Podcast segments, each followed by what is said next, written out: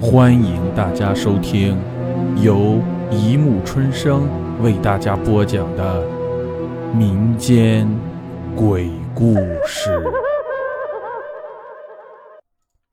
第一百三十集《梦里的血衣》。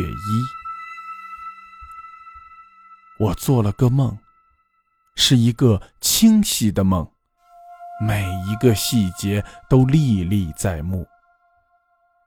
我梦见自己的出租车行驶在路上，挡风玻璃不知道为什么碎了，寒风刺骨。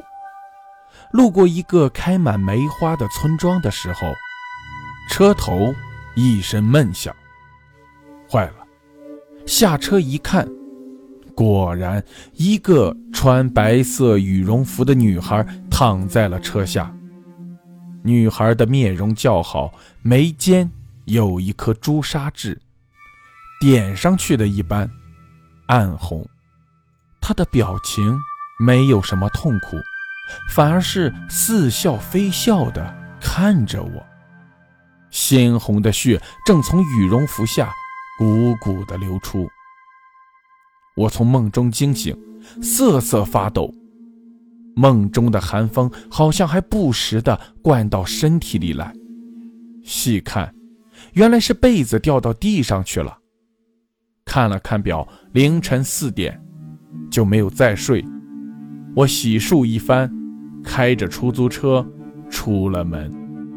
这年头，钱是越来越不好挣了，每天起早贪黑，也只能混个肚子圆。天未亮，灰蒙蒙的一片。一个人在招手，上车的是个女孩。我回头看了她的脸，傻了。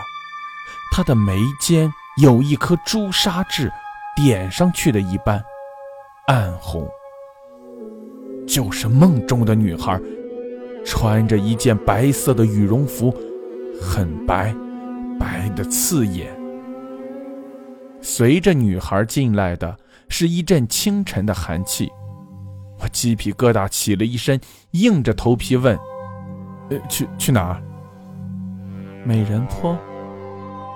美人坡在郊区，那里是公墓。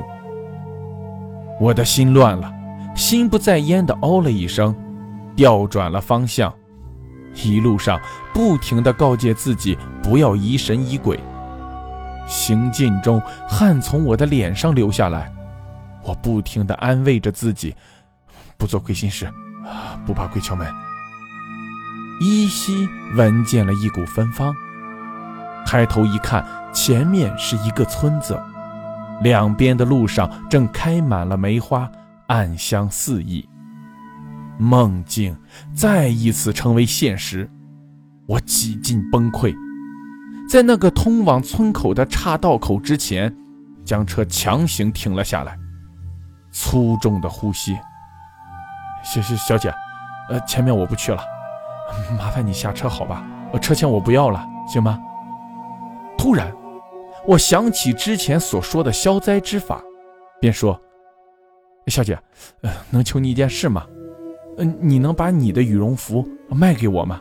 我我给你钱。”我的口气是可怜的，甚至是哀求的。面对这奇怪的要求，女孩竟然点了点头。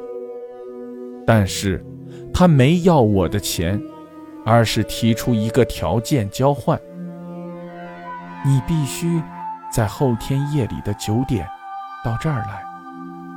说罢，脱下羽绒服，丢在了后座上，消失了。看来真的撞邪了。我拿起那件轻的若有若无的羽绒服，小心地铺在了车轮的前方。车子再次被发动起来，轰鸣声伴随着我狂乱的心跳。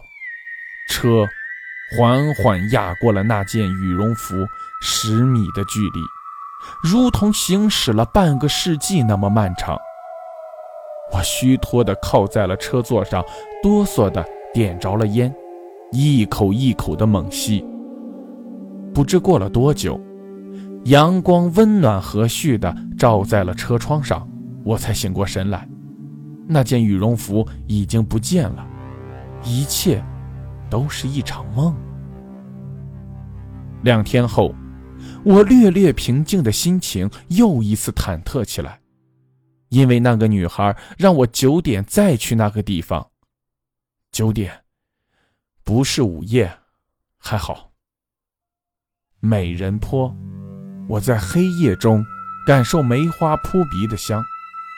蓦地，我看见了村口的岔道口上一个白衣女孩的身影。还是那身洁白的羽绒衣。身后开过来一辆车，白衣女孩在车身前面轻飘飘地飞了起来，羽毛一般。那辆车的车速根本没有减缓，轰鸣而去。我惊呆了，肇事逃逸。我明白了，那个女孩为什么要我到这里来，一定是因为。她不甘心被不明不白的撞死，我立即发动了车追了过去。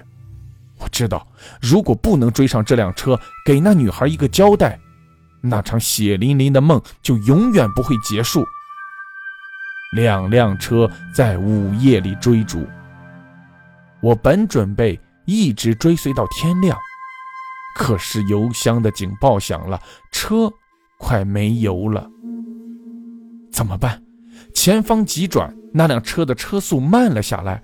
我仅仅犹豫了一秒钟，就将油门踩到了底，箭一样向那辆车的车身撞了过去。